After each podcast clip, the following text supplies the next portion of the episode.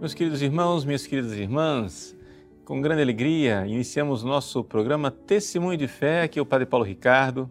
Quero acolher você nessa reflexão semanal que nós fazemos a respeito da liturgia de domingo. E nós, nesse domingo, celebramos o segundo domingo do tempo comum. Retomamos a nossa caminhada do tempo chamado ordinário. E o evangelho desse domingo é de São João são João capítulo 1, versículos de 35 a 42. Jesus é, aqui se encontra com os discípulos de São João Batista. Veja, o evangelista São João, ele organiza o seu evangelho é, mais ou menos como se fosse o livro do Gênesis. Ele inicia com aquele prólogo solene, né? dizendo é, no princípio era o Verbo e o Verbo estava é, junto de Deus e o Verbo era Deus. E a gente é, vê ali, um, claro, aquilo lembra muito o livro do Gênesis, né? No princípio criou Deus o céu e a terra. Só que no livro do Gênesis, lá naquele capítulo primeiro, se narra a semana né, que é, Deus usou para criar o universo, aqueles sete dias, a criação dos sete dias. É, acontece aqui que João, um pouco copiando as coisas, também descreve a semana inaugural. Né? Aquela semana inaugural é, em que inicialmente aparece São João Batista, Jesus é apontado por ele como sendo o Cordeiro de Deus. E aí São João vai dizendo é, no dia seguinte, depois no dia seguinte, depois no dia seguinte, até que finalmente, quando vai passar para as bodas de Caná, ele diz três dias depois. E aí nós estamos na semana que se completou. Se você for contar nos dedos, você vai ver ali que tem uma semana. O que de certa forma, é, São João Evangelista está nos dizendo é que nessa semana inaugural Jesus está como que é, recriando tudo. Nós estamos aqui diante de uma nova criação. É a redenção, né? onde Jesus quer nos conduzir para Deus. Então, dentro dessa, dessa arquitetura bonita do Evangelho de João, é que nós então lemos o Evangelho deste domingo.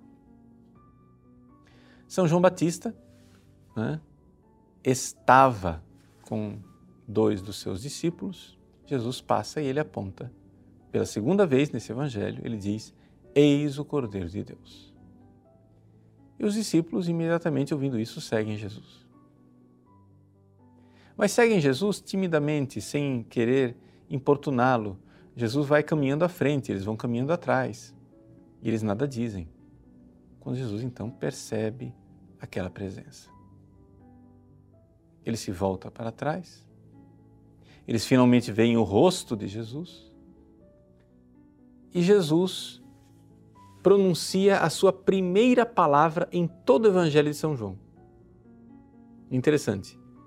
São João até agora apresentou Jesus como a palavra, mas Jesus não abriu a boca. Até agora quem falou foi somente São João Batista.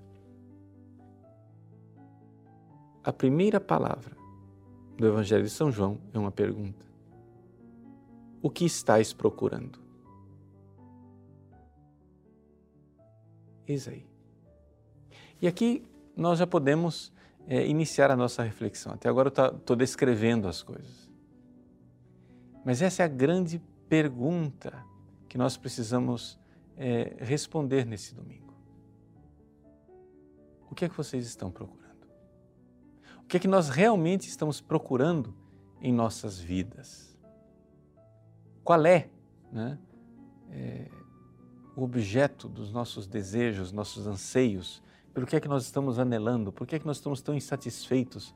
Por que é que a nossa vida é uma vida é, fundamentalmente é, tão é, insatisfeita, inquieta, não resignada, nós ficamos, nós sempre queremos mais, o que é que nós estamos procurando? É claro, se nós não sabemos para onde nós vamos, nós precisamos de um mestre, nós precisamos de alguém que nos ensine, nós precisamos é, nos colocar na posição de discípulos, de seguidores, de alunos que aprendem, de quem realmente humildemente diz, confessa a sua ignorância, diz eu não sei e dizer mestre.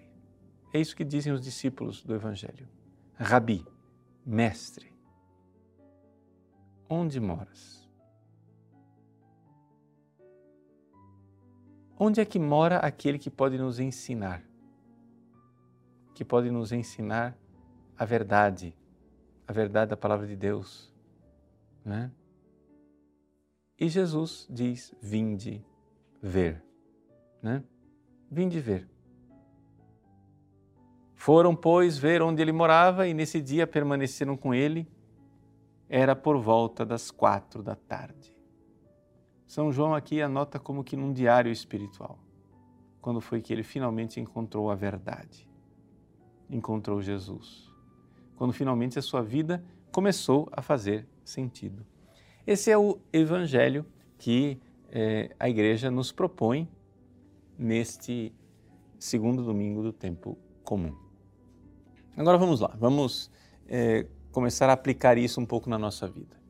Veja, você se lembra que na semana passada é, nós vimos o Evangelho da Epifania. Os reis magos, né, eles seguiram aquela estrela e encontraram Jesus. O Papa Bento XVI, no Dia Mundial da Juventude em Colônia, ele comentando para os seminaristas essa realidade dos reis magos, ele lembrou o seguinte, porque ele estava ali comentando para os seminaristas e falando de vocação, né? Ele disse: Olha, aqueles reis magos, eles olhavam para o céu, mas não sabiam o que é que eles estavam procurando quando eles viram a estrela, eles seguiram aquela estrela como se tivessem esperado por ela a vida inteira. Quer dizer o seguinte, nós sabemos que tem alguma coisa, tem uma luz que vai brilhar na nossa vida, aqui no caso uma estrela. Existe uma luz que vai nos iluminar, vai nos dizer para onde nós temos que ir. Pois bem, como é que acontece isso? Como é que acontece esse fenômeno de eu encontrar o sentido da minha vida? Como é que finalmente eu que estou perdido, batendo cabeça por aí, não sei para onde é que eu vou, insatisfeito, inquieto, com a vida talvez incoerente, uma vida eh, que não tem norte e não tem sul, como que eu vou encontrar o caminho? Bom, para encontrar o caminho, meu irmão, você precisa de uma luz. A luz, ela a gente encontra nesse processo que está descrito aqui no Evangelho. Primeiro tem alguém lá fora que aponta, é a estrela. São João Batista aponta para Jesus que passa e diz: Eis o Cordeiro de Deus. E eles seguem. E a gente começa a seguir Jesus. A gente começa a seguir Jesus de coração sincero. Mas não quer dizer que nós o encontramos ainda, nós tivemos, nós temos tido contato verdadeiro com ele. Veja, muita gente dentro da igreja ainda está nessa fase. Nessa fase de que um João Batista, uma estrela, um apóstolo, um pregador, uma testemunha do Evangelho, apontou e disse: Eis o Cordeiro de Deus. E a pessoa de boa vontade começou a seguir aquilo, começou a seguir aquela verdade, aquela tradição, porque inicialmente achou aquilo bonito, ou então todo mundo faz, todo mundo segue. Sei lá o que é que aconteceu na sua vida. Você, você segue a igreja. Mas no fundo, no fundo, não caiu ainda a ficha. No fundo, no fundo, Jesus ainda não voltou o rosto dele para você. Você segue os passos de Jesus, Jesus vai caminhando na sua frente mas é necessário que ele mostre o rosto dele. É aquilo que nos diz o Salmo 79. Se voltardes para nós, seremos salvos. Interessante o que é o processo de conversão. O processo de conversão somos nós que nos voltamos para Deus, mas é ao mesmo tempo também Deus que se volta para nós. Esse mudar de direção, né? esse converter-se, que em hebraico né, é shuv. Shuv. Convertei-vos. Nós temos que nos converter. E o Salmo 79 diz assim: Convertei-nos, ó Senhor do universo. E sobre nós iluminai a vossa face, se voltardes para nós seremos salvos. Veja, convertei-nos, se voltardes para nós. São duas conversões. Nós nos convertemos para Deus e Deus se converte para nós. Ou seja, ali nós vemos é, que existe esse processo inicial, você começa a seguir Jesus. Começa a seguir Jesus meio que tateando, meio que é, procurando o caminho ainda. Chega uma hora que ele, para converter você, ele se converte a você, ele mostra a sua face. Mas esse voltar-se de Jesus é um voltar-se questionador, é um voltar-se de quem pergunta. Ele diz: mas enfim, o que é que você está procurando mesmo? Você está procurando você? Você está procurando a sua felicidade egoísta? Você está procurando fazer as suas vontades, seus caprichos? O que você está querendo aqui? Ou seja, você veio à igreja, tudo bem, mas você está entendendo que a gente vai à igreja para servir a Deus e não para que Deus nos sirva? Porque tem muita gente que vai à igreja como quem fosse para um, terreiro de macumba. Você vai lá fazer um agradozinho para Deus, como se ele fosse um orixá, para que ele faça a sua vontade, seu capricho, sua veleidade. Mas não é isso. Deus não quer algo de você.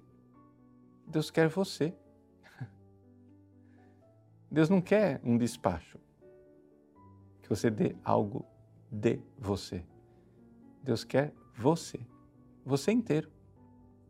Então o que vocês estão procurando? Bom, os discípulos respondem, respondem bem. Eles respondem dizendo mestre. Essa palavra eh, já é uma belíssima resposta, porque ela já é uma profissão de fé que diz ele é o mestre interior. Se ele não nos ensinar, nós não saberemos. Não adianta João Batista ficar apontando do lado de fora se nós não o encontrarmos onde moras. E a resposta de Jesus, em nossa vida concreta, é que ele mora no nosso coração. Você precisa ficar atento desta palavra de Deus que está dentro de você e que quer brilhar no seu coração. Deus quer te ensinar. Então, a primeira coisa que todo discípulo de Jesus precisa fazer é aquilo que está escrito neste Evangelho. Eles foram ver onde ele morava e nesse dia permaneceram com Ele. Este permanecer com Jesus, esse ser discípulo. Você precisa, em primeiro lugar, que a verdade do Evangelho brilhe no seu coração. Você precisa meditar essas verdades. Você precisa é, se encontrar com Cristo na oração de tal forma que caia a ficha, como a gente diz na linguagem popular. Que essa verdade brilhe dentro de você e seja uma verdade de tal que você veja que está vendo a verdade e não pode negar que está vendo. Veja, seguir Jesus não é simplesmente aprender uma catequese. Tá? A catequese é o João Batista que aponta, é a estrela que aponta. Você aprende uma fórmula dogmática. Você aprendeu o mistério do Natal, por exemplo, que Deus é Pai, Filho e Espírito Santo, e aí o Pai, no poder do Espírito Santo, enviou o Filho a esse mundo, e esse Filho né, se encarnou, ou seja, tornou-se um de nós, embora ele seja uma pessoa divina, com natureza divina, ele também recebeu a natureza humana e nasceu como homem igual a nós em tudo, exceto no pecado. Essa é a catequese. Mas você precisa rezar sobre isso. Se você não rezar sobre isso na hora da comunhão, se você não rezar sobre isso na sua adoração, diante do sacrário, diante do ostensório, se você não rezar e pedir para Deus iluminar isso dentro de você, se você não meditar, não pegar textos sagrados, livros de meditação e realmente pedir a Jesus: Jesus, eu, eu creio, mas eu não tenho fé suficiente. Jesus, aumenta a minha fé, que eu enxergue a verdade da tua presença, de Emmanuel, Deus conosco. Deus conosco. Como que a gente vai verdadeiramente ser cristão? É por isso que as pessoas vão à igreja uma vida inteira. Chega o primeiro pregador de uma seita, passa melzinho na boca deles e eles seguem para outro lugar. Por quê? Porque eles talvez tenham decorado a catequese, mas eles não viram a luz da verdade, eles não ficaram com o Mestre. Não ficaram com Jesus. Jesus é o Mestre. Jesus é o Mestre interior, aquele que brilha dentro de nós. Então, muitas e muitas vezes, talvez você tenha feito essa experiência. Acho que essa experiência da verdade sobrenatural que brilha na nossa vida, pouquíssimos católicos não fizeram mas você precisa repeti-la e repeti-la sempre. Quando essa que acontece essa verdade? É quando alguém está pregando o evangelho e é uma verdade que você já conhecia, de repente aquilo fica luminoso dentro de você e você diz: "Nossa, me alimentei, aquilo me fez um bem imenso". Essa experiência. Ali, quando você dá aquele clique e você enxerga aquela verdade, isso não é uma coisa que aconteceu dentro de você com suas próprias forças. Não, isso é um processo sobrenatural. Quando você ouve uma pregação e aquela pregação parece que fez, faz o seu coração crescer, se alargar, faz você ver as coisas com horizontes mais amplos, saiba, é ali, nesse momento, que o Cristo ressuscitado está tocando o seu coração. É ali que ele, você estava seguindo Jesus até então, mas é ali, naquele momento, que ele se voltou para você e mostrou o rosto dele. Jesus se virou para você. E você viu o rosto dele. Viu um, um brilho, um, um fulgor, talvez bastante rápido. Mas no céu, nós veremos essa face definitivamente e para sempre. Meus queridos, nós precisamos aqui é, nos dar conta de que se nós queremos viver a nossa vida ordinária, nossa vida do dia a dia, nossa vida católica, nós precisamos fazer a experiência deste Evangelho. Você vai seguindo Jesus, mas Jesus não virou o rosto para você ainda. Você não olhou ele cara a cara. Ou talvez ele, você já tenha visto ele cara a cara, mas você não está querendo ir para ficar com ele. Nós precisamos de uma vida de oração onde você pegando seus livros de meditação, a imitação de Cristo, o Evangelho do dia, né? O mês eucarístico, alguma coisa assim, um momento em que você para realmente. Se você, por exemplo, reza durante 45 minutos, talvez naqueles 45 minutos, durante 45 segundos, Jesus brilhou o rosto dele para você. Ótimo! já valeu a pena. Levou 45 minutos para finalmente, num clique, a coisa acontecer e você enxergar uma verdade. E você enxergar e dizer assim: puxa vida, é Ele que é o meu mestre. Ele sabe o que é melhor para mim. Ele me ama e eu não me amo. Uma das grandes verdades luminosas que nós precisamos aprender com Jesus é isso. Por que, é que eu vou ser discípulo e fazer tudo o que ele disser, como diz Nossa Senhora no final dessa semana inaugural, lá nas bodas de Caná. Fazei tudo o que ele vos disser. Por que, é que eu vou seguir esse mestre? Porque ele me ama. E eu não me amo. Ele é meu amigo e eu, na verdade, sou meu inimigo. As coisas que eu faço me fazem mal. Só tem uma única pessoa que pode me levar para o inferno, sou eu mesmo. Então eu sou o meu verdadeiro inimigo e Jesus é o meu amigo. O meu amigo, o amigo que morre por mim. Ele é o Cordeiro de Deus que tira o pecado do mundo. Vejam esse título com o qual São João aponta para Jesus. Cordeiro de Deus quer dizer o seguinte: Jesus está dizendo, vejam, aquele homem ali vai morrer por vocês. Sigam a ele, não a mim. Porque eu vou morrer também, mas eu vou morrer por ele. Eu vou morrer por Jesus, é o que diz São João. mas Jesus vai morrer por vocês. Então, eis o Cordeiro de Deus, eis o Cordeiro que será imolado, eis o Cordeiro que dará a vida, que renovará todas as coisas. Meus queridos, essa é a belíssima boa nova do Evangelho. E ali, a partir disso, a partir do momento que eles ficaram com Jesus, aí eles podem ser e devem ser missionários. André, o irmão de Simão Pedro, que era um dos dois que ouviram a palavra de João e seguiu Jesus, ele foi encontrar primeiro o seu irmão Simão e lhe disse: Encontramos o Messias, que quer dizer o Cristo. E então André conduziu Simão a Jesus. Jesus olhou bem para ele e disse: Tu és Simão, filho de João, tu serás chamado Cefas, que quer dizer pedra. Vejam, gente, ali acontece o fenômeno missionário. O documento de Aparecida fala de discípulos missionários. O que é um discípulo missionário? Um discípulo missionário é quem fez aquela experiência de estar com Jesus, da luz de Jesus brilhar no coração dele, e depois ele vai lá para mudar o mundo, para fazer as pessoas conhecerem Jesus também. Ele vai lá buscar o outro para que o outro também conheça Jesus. E assim como Jesus voltou a face dele e olhou para André e João, agora ele olhou bem para Pedro. Olhou bem para Pedro. Novamente, Jesus olha para Pedro e ele quer olhar para, para os outros também. Mas o que acontece? O que é que nós estamos. Por que, que nossos esforços missionários não estão funcionando? Porque nós estamos com um vírus.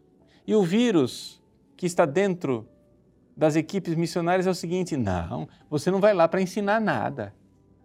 Não, você não pode. Olha, você vai lá como missionário, você não vai ensinar nada, você vai lá para aprender.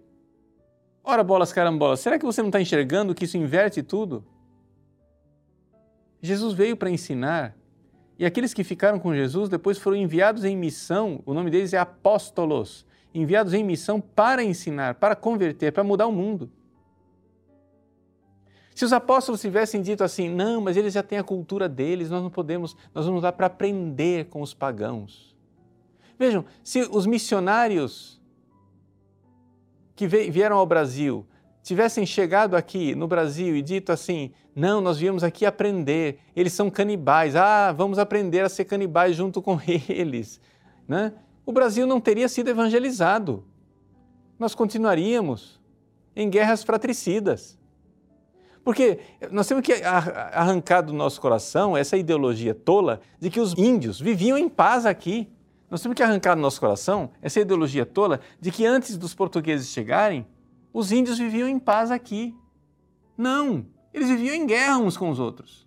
Eles eram e pegavam os índios das outras tribos, os derrotados, e faziam festivais de canibalismo. O derrotado é caça. O derrotado precisa ser devorado, destruído. Mas imagine que você chegasse, não, não vou ensinar nada. Não vou ensinar sim. Nós vamos ensinar você a amar o irmão ao invés de matar o irmão, a dar a vida por ele. Nós viemos aqui ensinar sim. Viemos ensinar que o Cordeiro de Deus tirou o pecado do mundo e quer tirar o pecado e o egoísmo do meu coração. Isso é ser discípulo missionário. Você primeiro tem que estar com Jesus, ele tem que brilhar no seu coração e aí você vai lá e muda os outros. Nós precisamos querer mudar os outros, gente. Nós precisamos querer mudar os outros. Nós precisamos querer que aquele amigo seu protestante seja católico e conheça a verdade aquele amigo seu ateu se converta e venha para o Evangelho e se salve. Isso é ser discípulo missionário. Se nós sairmos disso, nós estamos saindo do Evangelho. Porque o que nós vemos no Evangelho, logo desde o início, é isso: o encontro com Jesus. Mestre, onde moras? E depois, ir e trazer os outros para conhecerem Jesus discípulo, verdadeiro discípulo e missionário. Deus abençoe você. Em nome do Pai e do Filho e do Espírito Santo. Amém.